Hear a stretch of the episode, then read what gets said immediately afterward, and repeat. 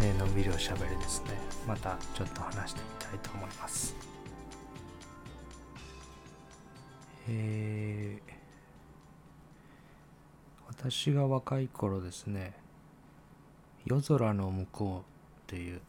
SMAP が歌って大ヒットした歌があって2002年の4月から中学校の音楽の教科書にも掲載された歌なのでご存知の方も多いと思うんですね。で当時私もすごい好きでよく聴いてました。で菅氏香さんってシンガーソングライターでどっちかっていうと作曲される方のイメージが強いんですがこの「夜空の向こう」っていう歌に関しては作詞の方が菅氏香さんで作曲は川村由香さんなんですね。で調べてみると菅氏香さんにとっては初めて他の人の曲を作詞したっていう曲だったみたいで最初依頼があってから全然書けずに放置してたらしいんですねで締め切り当日マネージャーに指摘されるまでずっと曲のことは忘れていて言われてから飛行機の中とか楽屋で慌てて締め切り当日に書いたそんな歌だったらしいんですね。とても素敵な歌詞であの頃の未来に僕らは立っているのかなっていうフレーズが印象的なメロディーもとっても素晴らしいですよね。で過去については第10話の「過去未来ここにないもの」っていう回でそれは事実とは違ってフィクションだっていう話を結構細かくしたと思うんですが未来についてはその時はまあ未来はまだ訪れてないので立存してないっていうことは分かりますよねみたいにさらっと触れただけでくどくどは話さなかったと思うんですね。なので今日のテーマはですね一度この未来っていうことについてもしっかり触れておきたいなと思いますあの頃の未来に僕らは立っているのかっていうことなんですけど答えはやっぱりノーなんですね。今日この今っていうのは昨日想像してた明日とは違うんですね。全くの別物だっていうことなんですね。で世界を3つに分けて考えるっていう時にずっとある2つ目の世界今ですね。今この立ち上がっているもの。に過去と未来っていう3つ目の世界がボタボタボタボタ降ってきている。っていうことなんですね。今という2つ目の世界と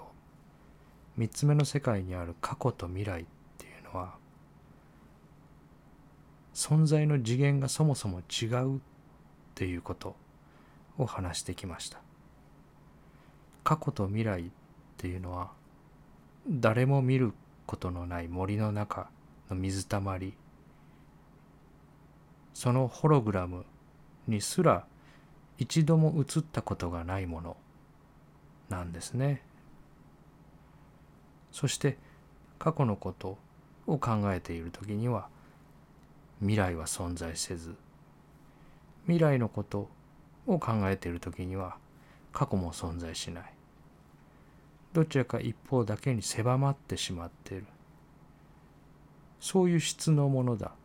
ていうことですね。実際には一度も訪れたことがないもの。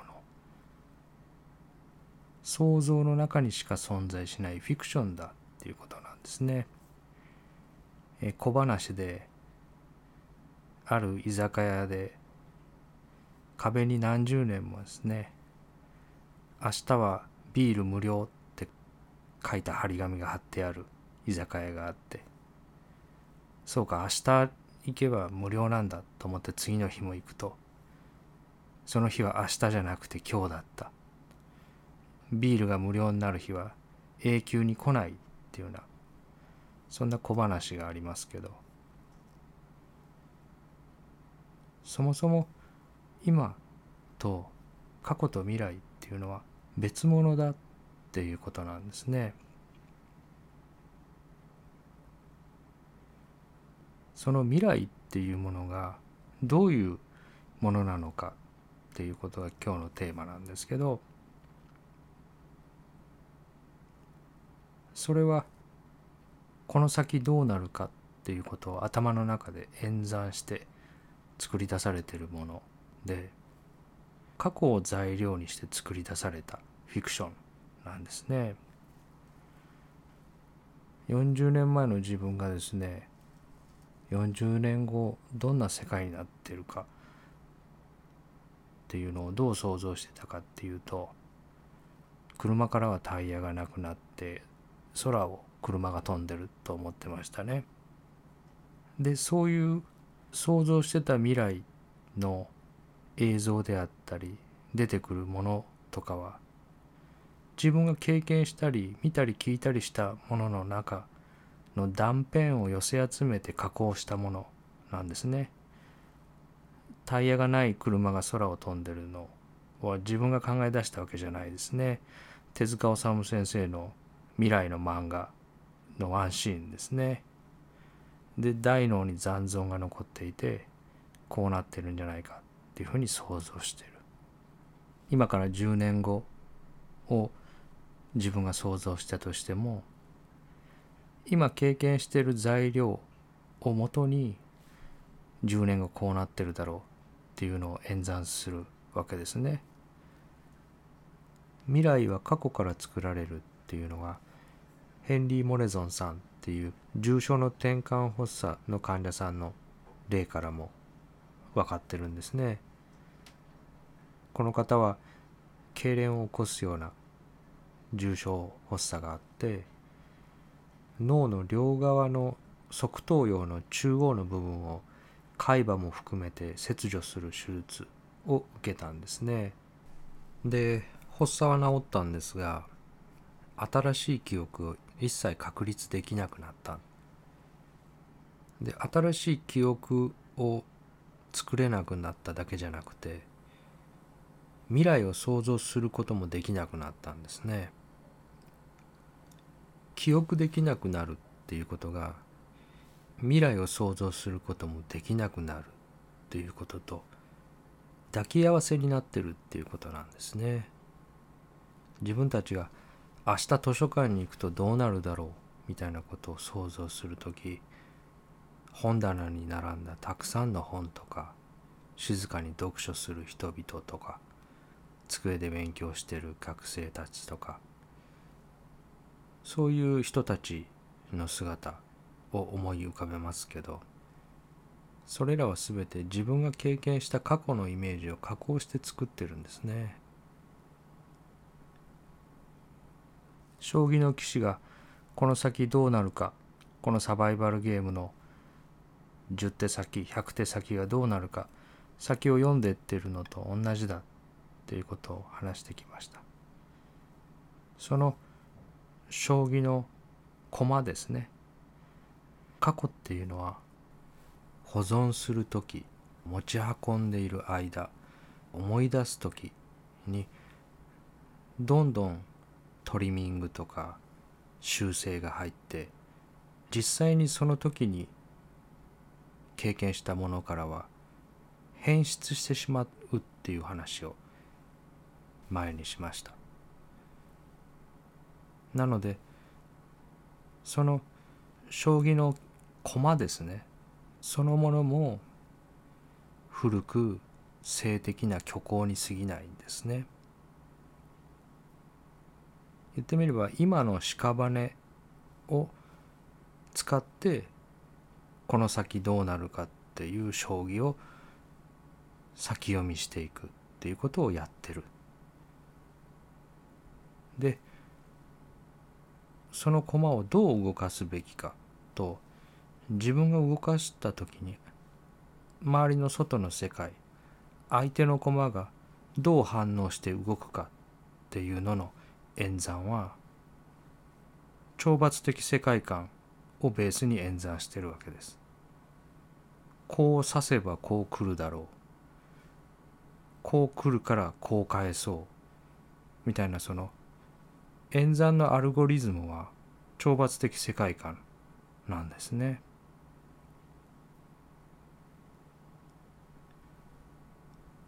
でそうやって作り出した未来と実際に次々と場と連動して起きている現実の神経衰弱をずっとやってるんですね。例えばですねある週末に家にいてこの先どうするかっていうのを演算するわけですね。買い物に行こうか残ってる仕事を終わらせようかそれとも子供と遊ぼうか3つの選択肢があったとするとそれぞれのメリットとデメリットを別々のサブユニットが演算するわけですね。冷蔵庫の食料が少なくなってきてるから買い物に行けばそれが補充できるっていうメリットがある。残ってる仕事を終わらせれば締め切りが迫ってきているので少しタスクが軽減される。久しぶりの休みなので家族と一緒に過ごすこともしたい。それぞれの選択肢にはそれぞれのメリットがあるわけですね。で同様に買い物に行ってしまえば仕事がきつくなるとか休みの日も仕事をすれば家族をないがしろにしてしまうとか子供と遊べばやらなければいけないことを後回しにしてしまった後ろめたさが残るとかどれを選んでもそれぞれの選択肢にはそれぞれのデメリットもある。で脳内で個々の選択肢のメリットとデメリットをシミュレーションして実際に行為した時の思いと現実の差異を感知して評価するシステムが中脳にあるドーパミン系なんですね。思いと現実の差異を実際に選択して行動して現実が上回ったと判定した時にはドーパミンが腹側被害やと黒質から放出されて増加する。思いを現実が下回ったと評価した場合はそれぞれから放出されるドーパミンの量が減少する。でこうやって未来の予測選択の優先順位をそれぞれの演算に報酬系で評価を与えて少しずつ変化させていくっていうここでもやっぱり差異を感知して未来の選択の優先順位を変化させていくっていうようなシステムが働いてるんですね。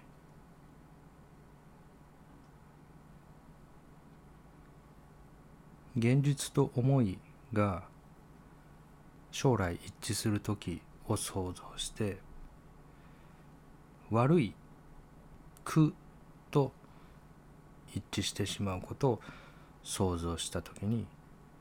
恐れをベースにした不安や緊張が生み出されるんですね。怖がりたければ将来のことを考えればいいんですね。すべての恐れは未来から来るんですね。思考が将来のことを演算して初めて良くないことが起こるんではないかっていう不安や緊張が生み出されるっていうことですね。一寸先は闇とか言いますよね。未来は3つ目の世界すなわちわからない世界なのにそのわからないものを暗いものだと決めつけて闇だって言ってるわけですね。もともと自我はネガティブなのでその演算はネガティブなんですね。で思いと現実がいい楽素晴らしいっていうものと一致させようとするそういうシミュレーションが夢と希望ですね学校でも夢と希望を持てって教わりますね。夢と希望を持つことはいいことだ。っていうふうに言われて育つわけですね。で恐れの方がそれは幻なんだ。演算に過ぎないんだっていうのは受け取ってくださる方多いかと思うんですが夢と希望の方もそれもフィクションなんだっていうのは抵抗がある方が多いんですね。でも苦と楽が反転した同じものだっていう話をしてきました。この恐れと夢と希望も演算と現実の答え合わせから生み出されている同じ質のものなんですね。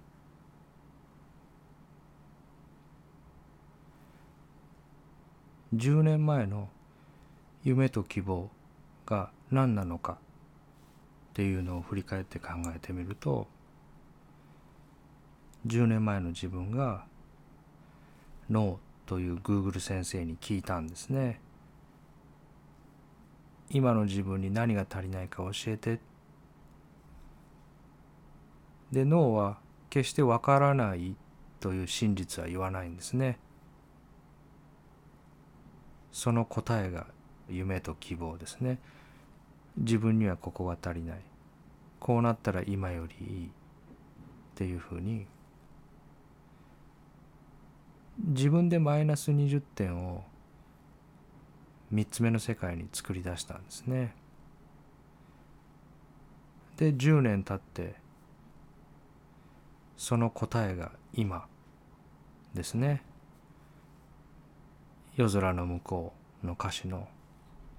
あの頃の未来っていうのは今のことですね。今にいてで今もまだ20点足りないって感じてるわけですね。だとしたらあの10年前の演算これが手に入ればここが改善されれば100点になるっていうあの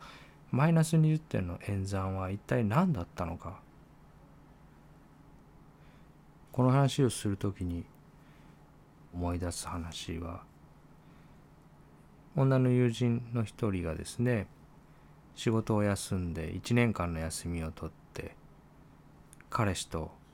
世界一周旅行の船旅に出たんですね。それはものすごい幸せなことですよね。ある意味人生を折れ線グラフみたいに考えれば人生のピークになるようなことかもしれない。だけど1年間の世界一周旅行のちょうど半分ぐらいのところで喧嘩して口も利かなくなったわけですね。残りの半年は地獄の半年ですね。顔も見たくないような相手と同じ船であと半年旅行しなきゃいけない。定年退職したらやりたいことをやって暮らす。こうなったらこんなふうにのんびりしてこういうふうに幸せになる。みたいに演算しますよね。それが叶ったとしてそれで本当に幸せだろうか。どういう制度のものが自分の頭の中に降ってきてるんだろうかっていうのは一度立ち止まっておいてもいいと思うんですね。2002年のノーベル経済学賞を受賞した行動経済学者のダニエル・カーネマンさんのおっしゃってることでちょっとこの話の時に覚えておいてもいいかなと思うことが2つあるんですが1つはプロスペクト理論ですね。価値曲線カーネマン曲線って言われる曲線があるんですが私たちは100万円手に入れることと100万円失うことがあったとしたらどちらも金銭的には同じ振り幅ですね。プラス100とマイナス100なんですが失うことの方を大きく評価するっていうことを明らかにしてるんですね。私たちの毎日っていうのは選択の連続ですね。常に選ぶことを強要され続けてるわけです。でいいか悪いか明らかだったらそもそも迷わないですね。どっちを選ぶか迷う必要はなくていいと思う方をパッと選ぶわけですけど迷う時っていうのは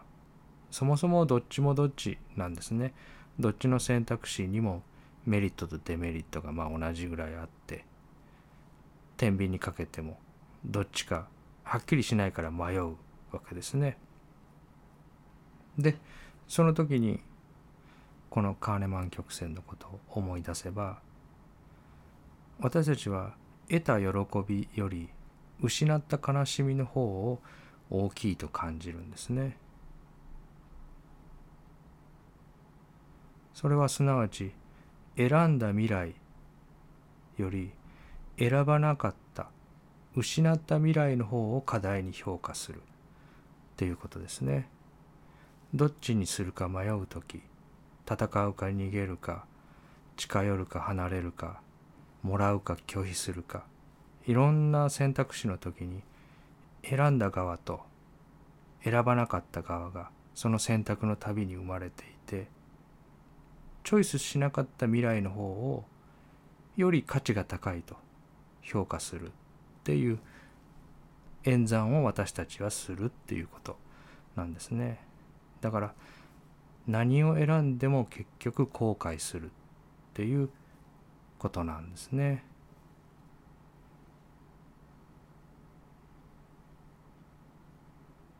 でもう一つですねこの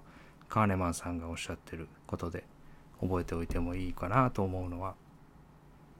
フォーカシングイリュージョンっていうことですね。何かあることをすれば幸せになれるはずというようなある特定の状態に自分がいれば幸せになれると思い込みその状態が自分が幸せになれるかどうかの分岐点であると信じてしまう人間の変更性のことなんですね。ある特定の状態に自分が至るか至らないかが自分が幸せになるかならないかの分岐点だと思い込んでしまうそういう人間の習性のことなんですね。私たちが幸せか幸せじゃないかは周囲の状況とは実は関係がないんですね。思いもよらない劣悪な環境と私たちが思うような環境でもニコニコして仲良く家族と暮らしている方たちもいるんですね。2010年のブリンストン大学が行った研究では幸福度は年収約750万円になると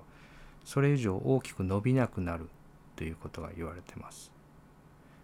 年収750万円までは年収と幸福度は比例的に上昇することが多いけどもそこで頭打ちになってそれ以上年収が増えても幸福度は以前と同じようには上昇していかないっていうことですね。2005年から2016年にかけて世界164カ国の調査である年収以上年収が上昇すると幸福度が逆に減少するっていうことが明らかにされてるんですね。でこの研究の対象者は171万人っていう膨大な人々の統計結果でそういう研究結果が明らかになっているっていうことなんですね。自分が若い時にあのニュージーランドのクライストチャーチ空港に行ったことがあったんですがその時の飛行機はひどいタイムスケジュールでクライトチャーチの空港に着いたのが夜の11時半とかそんな時間なんですね。でクライストチャーチからクイーンズタウンへ飛ぶ飛行機が次の日の朝9時出発とかで空港の待合のロビーで夜を明かさなきゃいけないみたいなそんなスケジュールの飛行機でした。で空港の職員さんたちも分かっててですね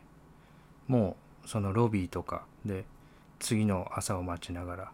夜明かしするっていうのもある程度黙認するというか追い出したりしないで休ませてくれるようなそんなスケジュールで旅行したことがあったんですね。でその時自分はもう不満たらたらでまあ安いチケットを買ったからそういう便になったんですけど横になりながらひどいスケジュールだなと思っていたんですがある家族がですねインドとかあっちの方の東南アジアの家族だと思うんですね。お父さんとお母さんと息子とおじいちゃんとおばあちゃんと3世帯ぐらいですね。結構6人ぐらいの大所帯で同じ飛行機で降り立って次の日の朝まで空港で夜を明かすっていう家族がいてですね空港のロビーの片隅に敷物を引いてそこの地べたに座り込んで家族みんなでトランプを始めたんですね。夜なんで大きな声は出せないんですけどみんなこうニコニコしながらトランプで遊んでてその空港で朝まで過ごさなきゃいけないみたいなことに不平不満を漏らす様子は全くなくてですね。そのなんか家族を見ていて自分よりもその家族の方が同じ状況にいるにもかかわらずはるかに幸せなんじゃないかなっていうふうにふっと思ったんですね。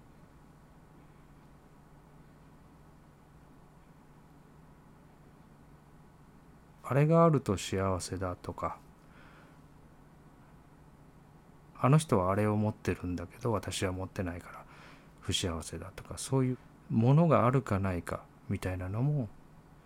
他人との比較の中で生み出されてますね。周囲の人が持ってるのに自分が持ってないってなれば不幸せだって感じるしみんな持ってないんだったら自分も持ってなくても何とも思わないしそもそもそんなものがあるなんて知らなければ別になくてもいいわけですね。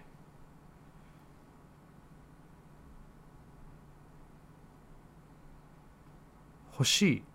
ていうことは足りないっていう認定なんですね。今ミニマリストとかものを少なく過ごすっていうことが流行ってますけど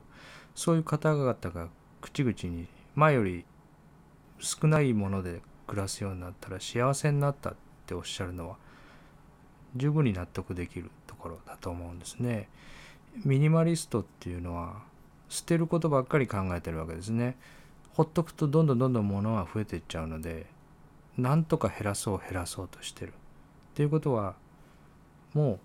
う物が多い余っているっていう設定なんですねそもそもの設定が。足りているっていう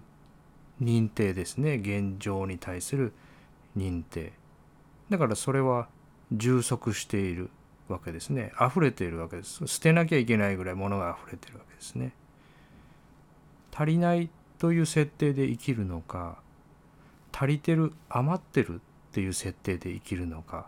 それは状況じゃなくて設定だけの問題なんですね。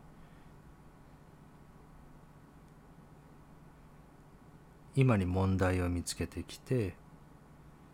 その問題を設定したのも自分だし解決策を提案したのも自分だし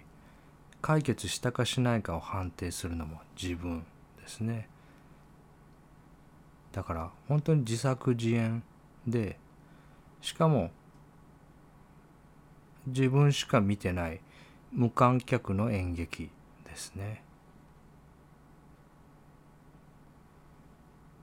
希望はし放題なんですね。就職先は有名企業を希望します。彼氏の年収は1000万円以上を希望します。息子娘が有名大学に合格することを希望します。何を希望してもいいわけです。思考が演算する避けるべき出来事。代表的なのは病気老い死ですね。健康を希望します。老いないことを希望します。死なないことを希望します。でもどれも発生率は100%ですね。避けられないものですね。希望するのは自由だけど苦しみの種を自分で飲んでることは知っておいた方がいいですよね。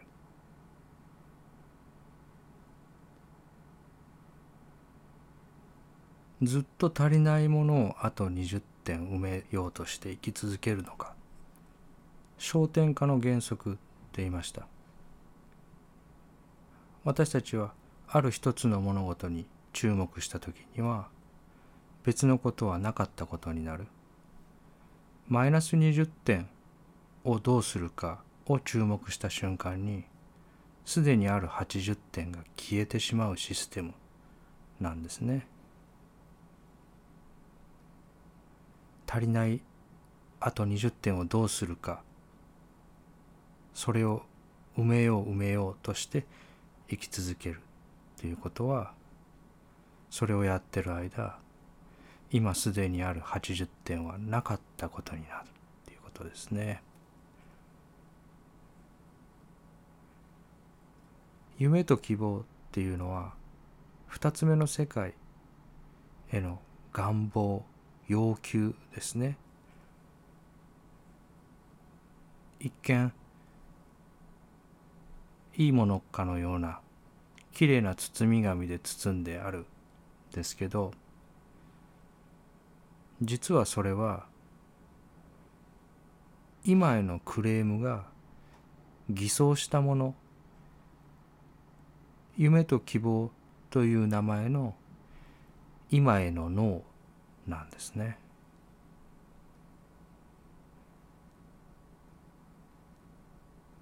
今から10年後も10年経った後に考えてるさらに10年後も実在しない今の死骸を使って懲罰的世界観で演算したフィクションなんですね。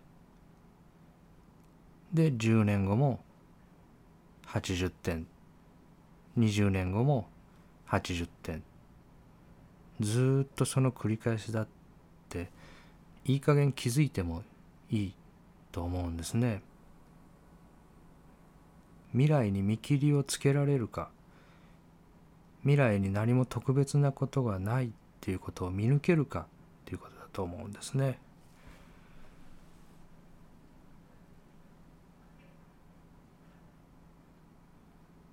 思ってた未来と違うっていう思考がもし降ってきただったらその思ってたことの方がずれてたんですね。現実はもう後ろ姿ですね。巣作りをしてるツバメが戻ってきて巣が壊されていたら気づいた瞬間に次の行動に移りますね。人間だけが現実にクレームをつけて起きた現実と戦おうとするんですね。選んだことより選ばなかった方を課題に評価して悔しがってしてもらったことよりしてあげたことを35倍多く覚えてるそんな機会が繰り返し続けてる神経衰弱のゲームで幸せになろうとするのはやめた方がいいって思うんですね。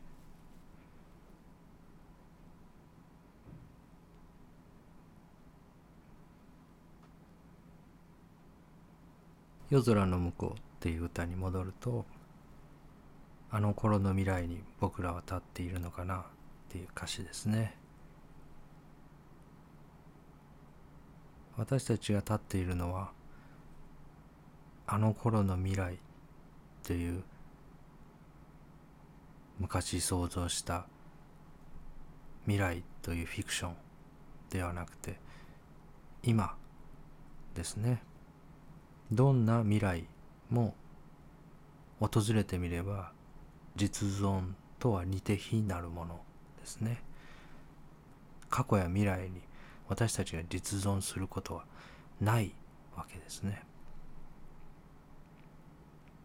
でこの歌が素敵だなと思うのは演算しても演算してもゴールに行き着かない自我の悲哀を本当にうまく捉えてるのと同時に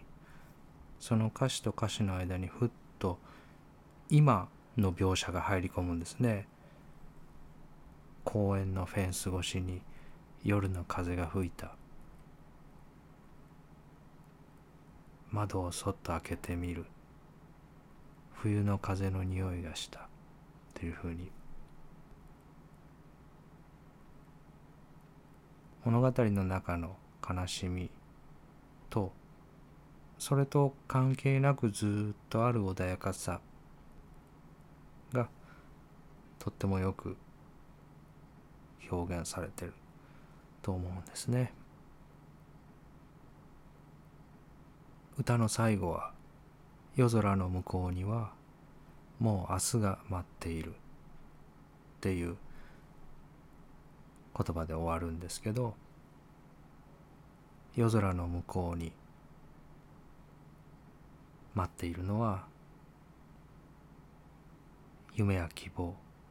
で飾り立てられた明日ではなくてこの穏やかで静かな今なんですね。